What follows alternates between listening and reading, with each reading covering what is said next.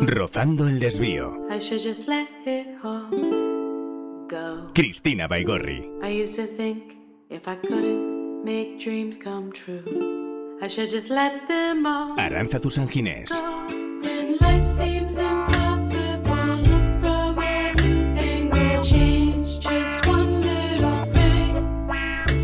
Que un día un profesor o una profesora ante sus alumnos tomó un frasco grande y vacío de mayonesa y lo llenó con pelotas de golf.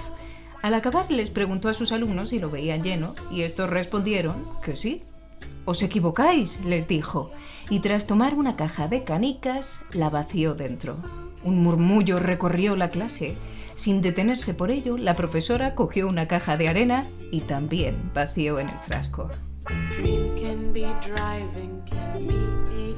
Esta vez el profesor preguntó si el frasco estaba lleno y ellos contestaron que sí, que sí, que no cabía nada más. Pero el profesor les dijo que se equivocaban otra vez y ante sus miradas inquisitivas cogió una pequeña taza de café, lo echó en el frasco y observó cómo los pozos se escurrían entre los huecos. Se sonrió y dijo, ahora está lleno. Una voz desde la última fila le reprochó a la profesora el numerito. ¿Qué pretende con él? Este frasco, respondió, es como nuestras vidas. Las pelotas de golf son las cosas más importantes, la familia, los amigos, la salud. Las canicas son también cuestiones relevantes, pero algo menos, el trabajo, la casa, el coche.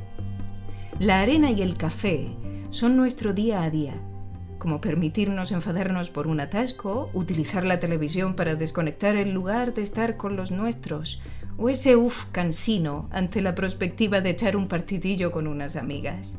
El profesor se situó en el centro de la clase sujetando el tarro de mayonesa con la mano y dejó que todos lo miraran por unos segundos antes de volver a preguntar. Ahora piensen y díganme, díganme sinceramente, ¿qué orden seguirán para llenar sus frascos?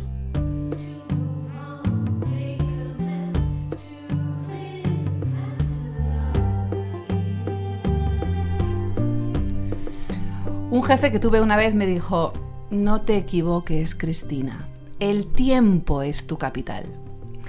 No la había olvidado del todo esa frase, pero la verdad es que al preparar esta conversación me he dado cuenta de que aquella frase tiene hoy otro sentido para mí. Nuestro invitado de hoy sí la conoce, y muy bien de hecho. Incluso ha hecho de ella una constante. Su manera de ganar tiempo al tiempo es no correr, parar y decir basta. Eric Canale, bienvenido. Muchas gracias. Hola, Eric. Gracias por la invitación. A ver, Eric, vamos por partes, pero Sí, sí. así.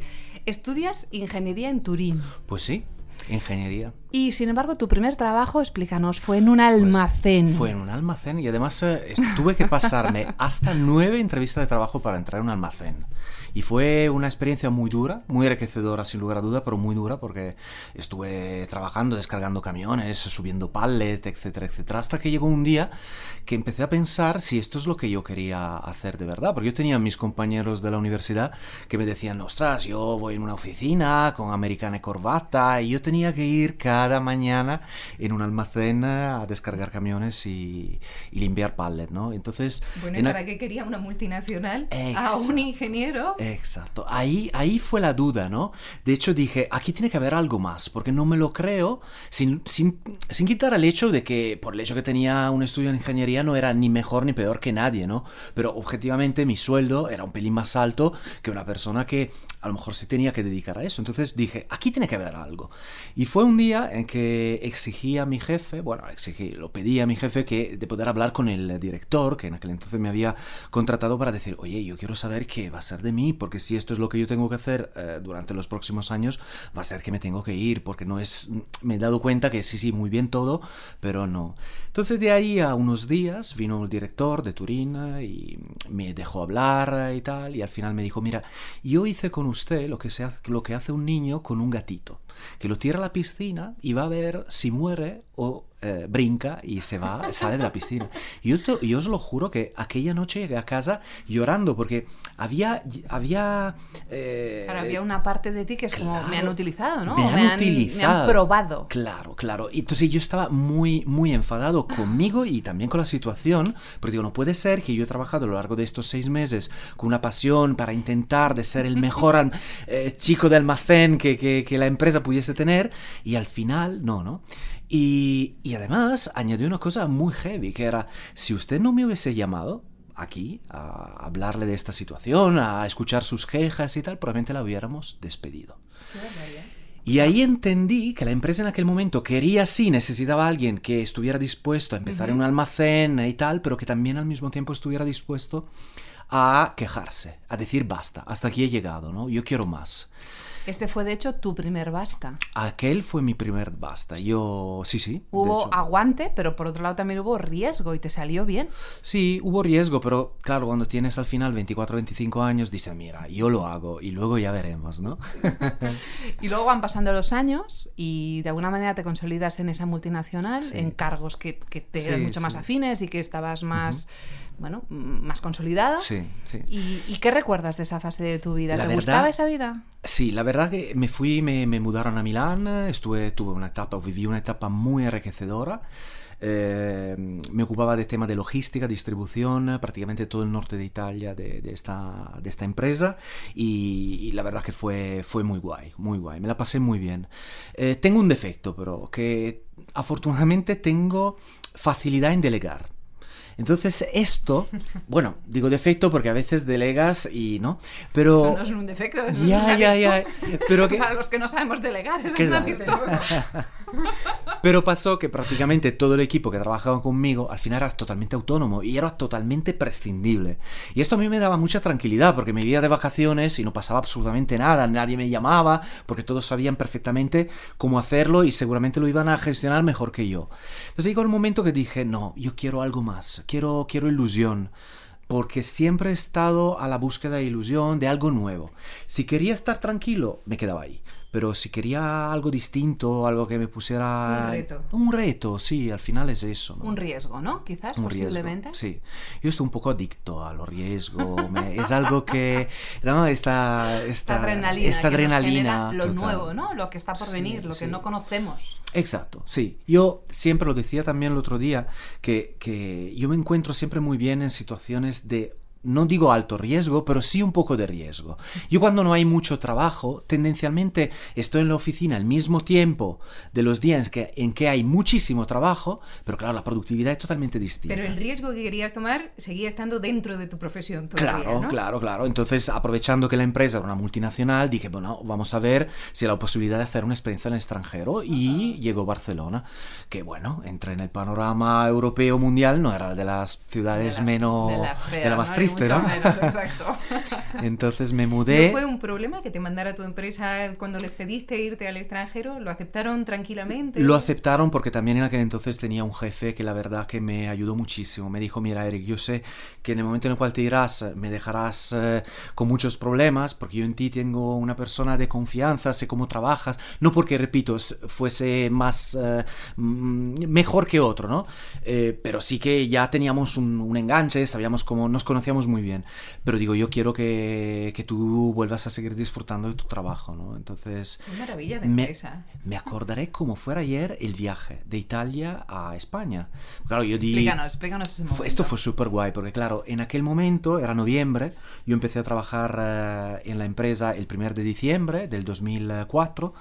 Eh, y tuve todo el tiempo de pensar en este, en este cambio, que era un cambio no solo de país, era un cambio de, de todo, de cultura. Es verdad que la cultura italiana y la cultura española tampoco son muy distintas, pero sí que hay diferencias. ¿no?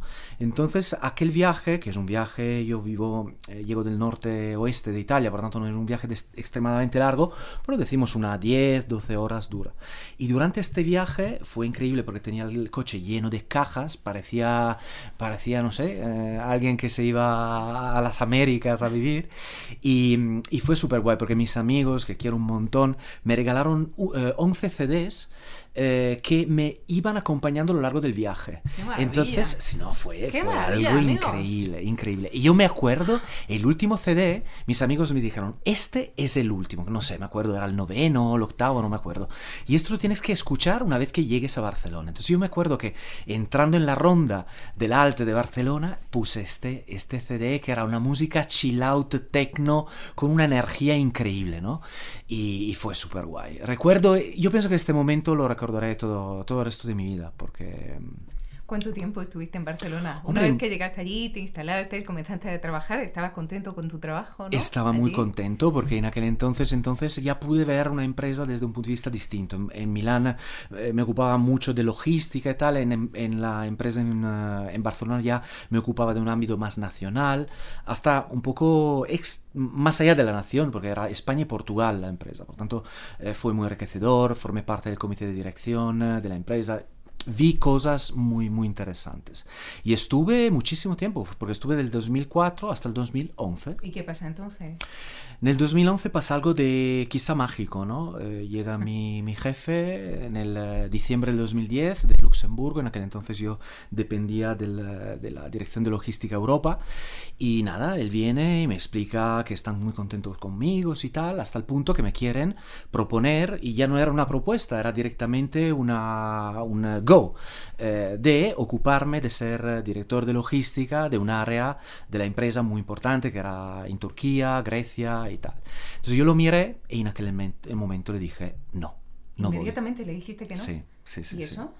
Eh, fue algo que nació desde dentro, no sé si fue algo dentro de mí que dijo, no, no, es que además el, el- el sueldo era muy bueno, es decir, era la típica oferta que nadie puede eh, decir que no, Rechazar. rechazar. Pero yo lo, yo lo quise hacer porque yo sabía que en aquel entonces eh, aquel dinero, aquel sueldo eh, no era por, eh, por mi trabajo, que indudablemente sí, ¿no? Pero era porque yo en aquel momento le estaba vendiendo mi tiempo, le estaba vendiendo mi vida. Entonces yo digo, no, hay algo más importante que no sea simplemente un buen sueldo a final de mes. Y tú sentías que te faltaban cosas. Totalmente, aparte de- del totalmente. sueldo. Y comienzan las dudas. Por tanto, ahí, ¿no? Y cuando Sí. comienzan las dudas, imagino que hay dos Sí. posibilidades. Una es o ignorarlas o, o dar el salto. que O dar el salto y decir basta e irse, ¿no? Aquel, eh, llega un punto en el cual hay que tomar una decisión y decir, mira, si la empresa te quiere dar un muy buen sueldo para hacer otro trabajo eh, y tú dices que no, tú tienes que irte. Es decir, ya no es una decisión de la empresa que dice, no, hombre, eh, no, eres tú mismo que dices, mira, yo no encajo. Entonces, hay, que desear lo mejor a esta etapa que acaba de acabarse, eh, desear lo mejor a la empresa, agradecerla por todas las experiencias que te ha permitido tener, pero ya está, eh, hay que reconocer que, que nada, que hay que dar la vuelta a la página y vivir otras experiencias. por favor, dejadme vivir tranquilo en mi living, dejadme con mi tostadora, con mi radio, mi televisor y mis electrodomésticos, y no diré nada, dejadme en paz. ¿Conocen pues este chiste? Dos señoras de edad están en un hotel de alta montaña. Y mal, dice una, vaya, aquí la comida es realmente terrible. Y contesta la otra, sí, y además las raciones son tan pequeñas. Me aburrís. Continúa. ¿Qué puedo hacer? ¿Qué puedo hacer? ¿Qué puedo hacer? ¿Ignorarlo? No es lo que todo el mundo hace. No quiero perder lo que tengo. ¿Eres feliz? Yo veo a gente que trabaja en la misma empresa a lo largo de toda su vida. gente que es justo igual que usted. Justo igual que Fichan para entrar y para salir. Y nunca tienen un momento de felicidad. Tienen que decir, soy un ser humano, maldita sea. Mi vida tiene un Y valor. nunca tienen un momento de felicidad. ¿Tenéis algo razonable que pedir? Te lo prohíbo. Bien. ¿Comenzamos? Mucha suerte. Qué guay. Me encanta. Dar el salto, desde luego, no es algo sencillo, ¿no? ¿Tuviste miedo al dar el paso? O mejor aún, ¿cómo de valiente se tiene que ser para dar, para dar ese paso? Al final era una empresa en la que tú llevabas toda tu vida, toda tu vida profesional, ¿no? Sí, esto es verdad, pero a veces yo lo pienso, yo no sé si hay que ser más valiente a quedarse en un lugar que ya no es el tuyo. Eh, llega un punto que, que tú dices, yo ya no encajo. Yo me levantaba por la mañana, me veía al espejo, listo para salir, y decía, pero esto no es lo que yo quiero hacer en mi vida. ¿no? Entonces yo doy valentía a los que, A los que de a los que se quedan y que siguen comiendo el plato, en el plato donde ya saben que no los deja ser felices. ¿no? Eh, sí, es verdad, muchos me decían, ay, qué valiente has sido y tal. Yo no lo sé, yo no sé si he sido valiente o, o simplemente he tenido que hacer lo que, lo que de otra forma yo no hubiera podido hacer, que era quedarme ahí. Y tras esa decisión de decir no, en ese diciembre del, del, del 2010, eh, me imagino que uno decide no, pero, pero luego no sabe a lo que dedicarse o luego no sabe lo que quiere hacer con uno con su vida. Es decir, mm, salvo que tengas un plan B.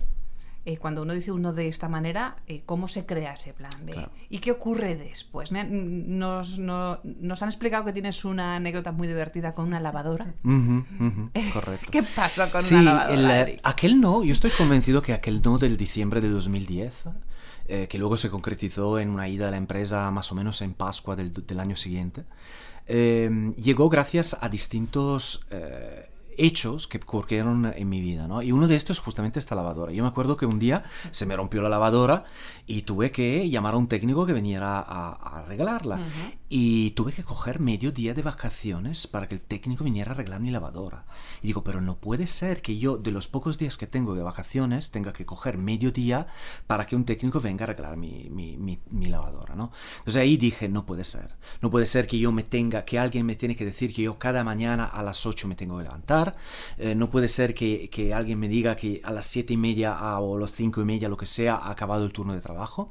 Yo quiero ser libre, libre, dueño de mi tiempo, porque al final el tiempo es la única verdadera riqueza que tiene el, el ser humano. El otro día lo veía en la, en la televisión, ahora no me acuerdo el programa, que decían, en realidad, la gente, las empresas no te compran, eh, no te compran tu profesionalidad, que esto sí, quizá también, pero te compran tu tiempo. Tú le estás vendiendo tu tiempo. Tú en aquel momento no eres nadie para tus hijos, no existes para tu mujer, para tu chico, para, para quien sea. Eh, tú eres de la empresa, punto. Tú le estás regalando, bueno, vendiendo tu tiempo. Tú le vendes esto. Y hay que ser consciente, no hay que ser, no está bien, está bien, pero ya que tengo que vender el tiempo, entonces quiero vender el tiempo para un proyecto en el cual me sienta identificado. ¿no? Me ¿Y sienta cómo feliz. se hace uno dueño de su tiempo?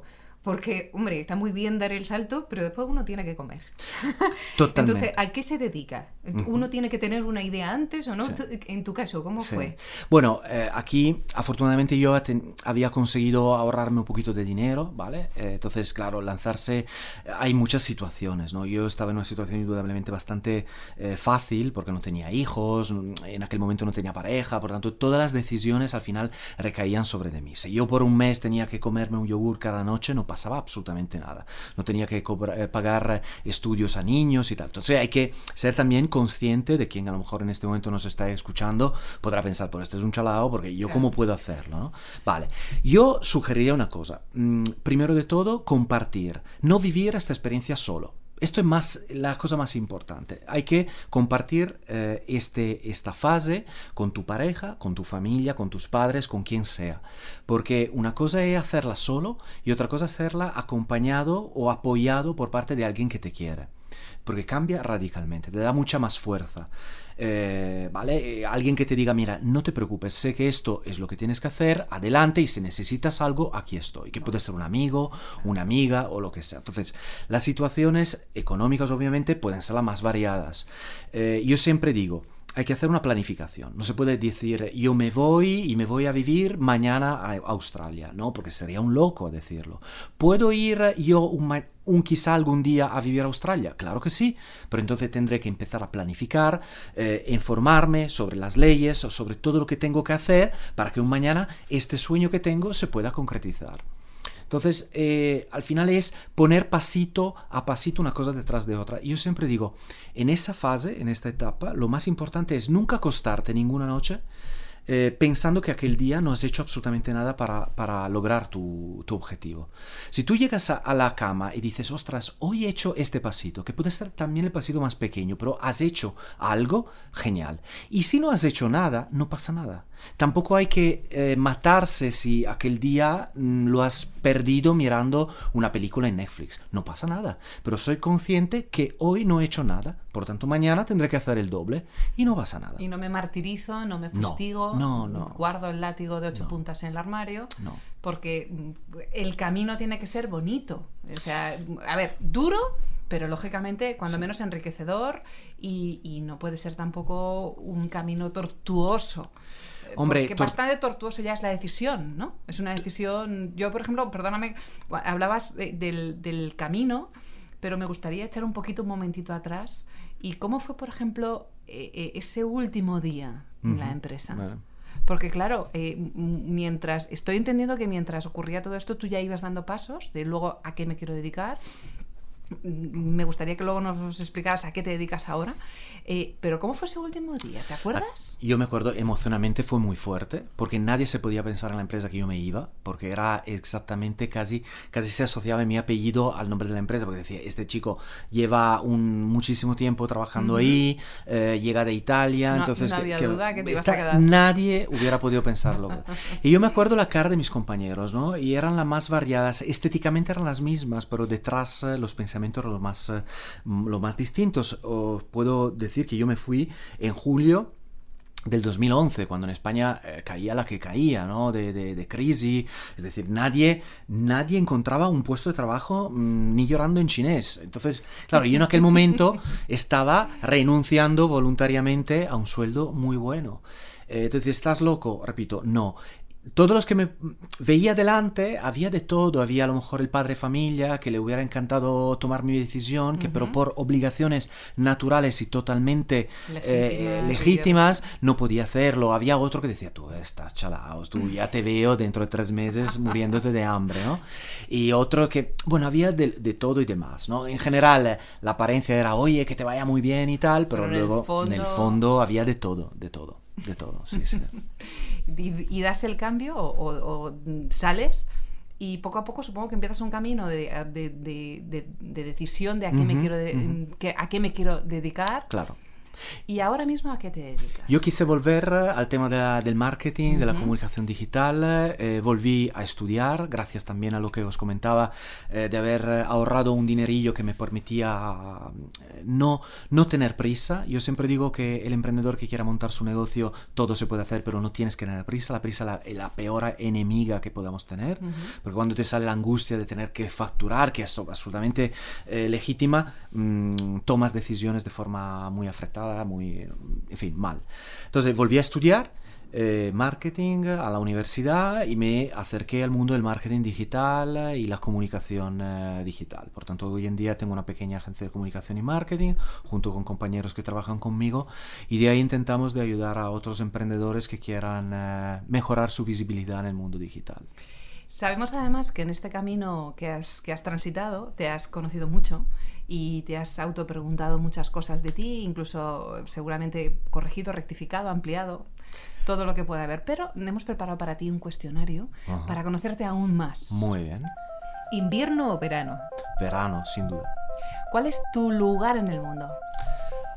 Roma, ¿Cuál es tu plato favorito? la pizza. ¿Terminas por obligación un proyecto en concreto o si no te apasiona directamente lo dejas sin remordimientos? Si no me apasiona, lo dejo, sin remordimientos. Las mejores palabras de ánimo que te han dedicado jamás. Lo puedes lograr y estamos aquí a tu lado. ¿Y las peores? Las peores quizás son silencios. Algo que desees para ti. Ser feliz y, re- y, eh, ser relajado, ser, eh, ser sereno. El viaje de tu vida, incluso si no lo has hecho, si lo tienes pendiente. Me encantaría ir eh, a Asia, a, a- a India, a, eh, a Tailandia. Me encantaría. Termina la frase. No llega antes el que viaja más rápido, sino... El que tiene más paciencia. Amigo. ¿Eres feliz? Mucho. Eh, amar o ser amado. Eh, uf, ¿eh? ¿Se pueden escoger las dos? Se puede. Se puede, se puede. Se puede. Bueno, es amar. ¿Qué quieres ser cuando seas mayor? Quiero ser reconocido como una persona, una buena persona. Haber sido una buena persona. Con sus defectos, pero sí.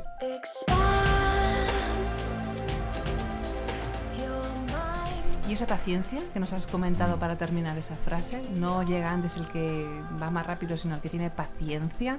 ¿Cuánta paciencia has tenido y cuánta paciencia crees que falta por ahí?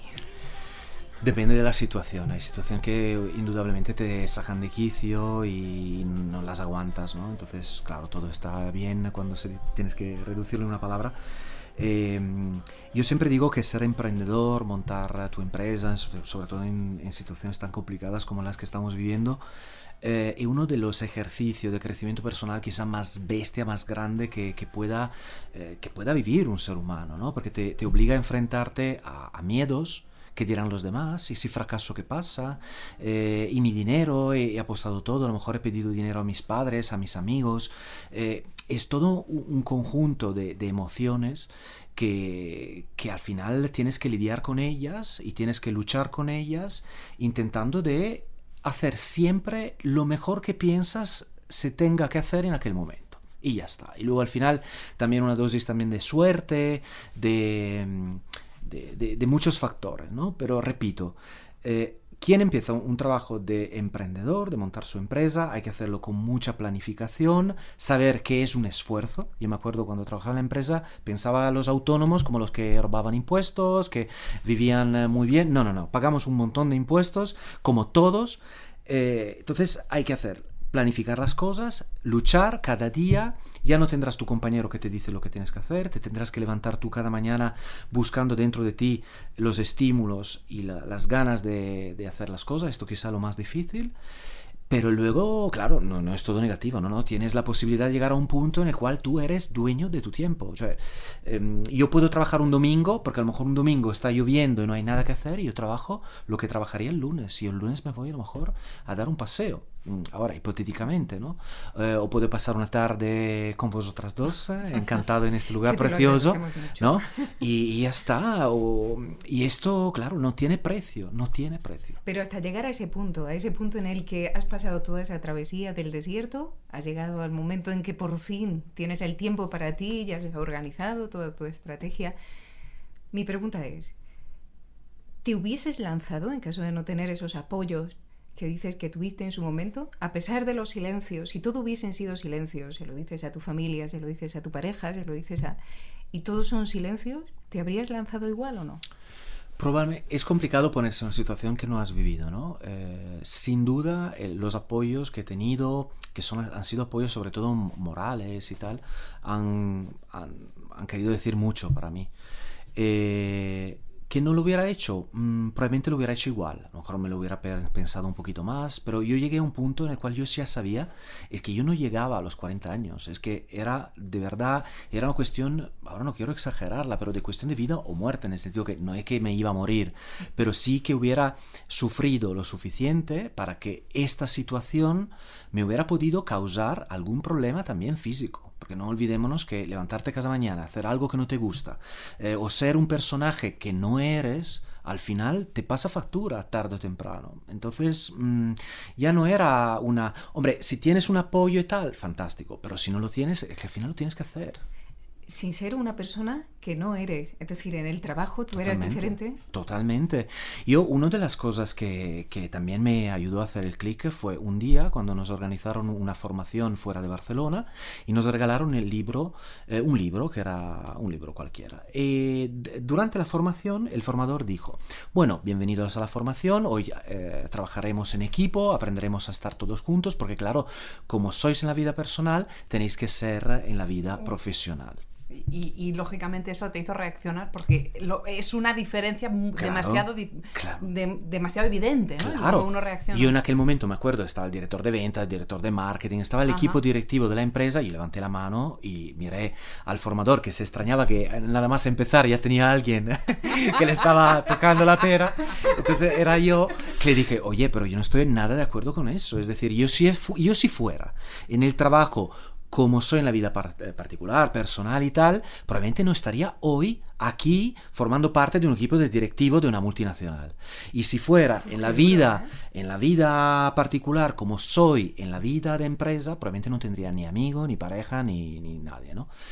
Entonces, claro, el hecho de expresarlo, una cosa que tú lo pienses, una cosa que este pensamiento en algún momento de tu vida te haya pasado por tu cabeza, otra cosa es expresarlo. Yo siempre digo, los objetivos hay que decirlo a voz alta, porque una cosa es escucharse, escucharse es muy poderoso, porque, porque eres tú con tu voz, con tu vibración que lo dices, ¿no? Entonces yo el el hecho de haberlo dicho, es, eh, quiso decir, llegar a la habitación de aquel hotel, mirarse al espejo y decir, pero tú de verdad quieres ser dos personas? Y, era terrible, terrible. Pero esto no era, no era yo, todos mis compañeros. Y yo estoy seguro de cuánto nos están escuchando y que, que saben perfectamente que ellos por la mañana cuando entran en su despacho no son la misma persona, ¿no?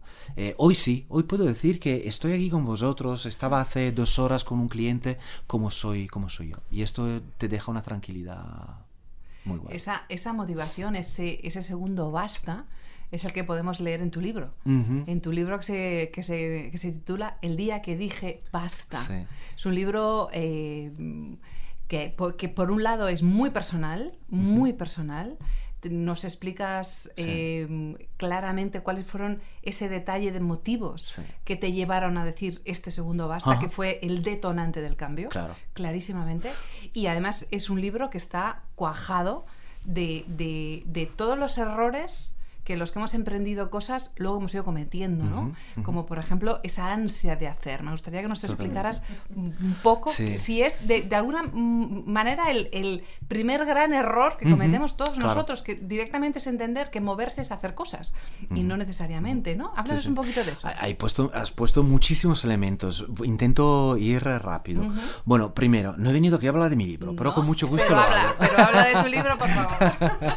Entonces, el libro nació por una exigencia mía, lo digo. Es, ha sido escribir algo eh, desde un punto de vista muy... eh, nada, necesitaba poner por escrito lo que yo había vivido. Porque no hay nada peor que tener buenas experiencias, buenas o malas experiencias y no darse cuenta de que han sido buenas o que han sido malas. Porque al final no aprendemos eh, para mañana ser mejor y tal, ¿no? Ujú. Entonces, para mí era fundamental hacer un parón en aquel momento de mi vida profesional y decir, mira, vamos a ver, has llegado a un punto que más o menos está bien, estás libre de tu tiempo y tal, pero ¿qué has hecho, no? Para llegar a eso. Entonces, eh, quise pararme para reflexionar a lo bueno y lo malo que en mi situación eh, yo hice. Entonces, en este libro hay eh, un poco... eh, propongo la que para mí han sido las columnas portantes de determinadas acciones que me han aportado buenos resultados. Ahora bien, no es una guía mi libro, es algo que yo he vivido y lo Una pongo a disposición de los personal. demás. Ujú. Pero yo en el final lo digo de forma muy clara, cada uno tiene que encontrarse su columna, su forma de hacer las cosas. Yo he tenido 20, eh, de hecho en el libro hay 20 puntos que para mí han sido muy claves, pero hay otras personas que a lo mejor tienen 10 o tendrán 40. Y todo es lícito, mientras tanto que te permitan de sentirte a gusto a llegar a tu, tu objetivo, ¿no? Cada uno, efectivamente, tenemos que buscar lo que es crucial para nosotros, dónde está la pelota de golf, dónde está el café y, y dónde está aquella arena, que es ese pormenor, ese día a día que nos está quitando tiempo, tiempo y tiempo y energía para, mm, para, para no, no hacer lo que realmente queremos hacer y, y- y desearíamos poder hacer.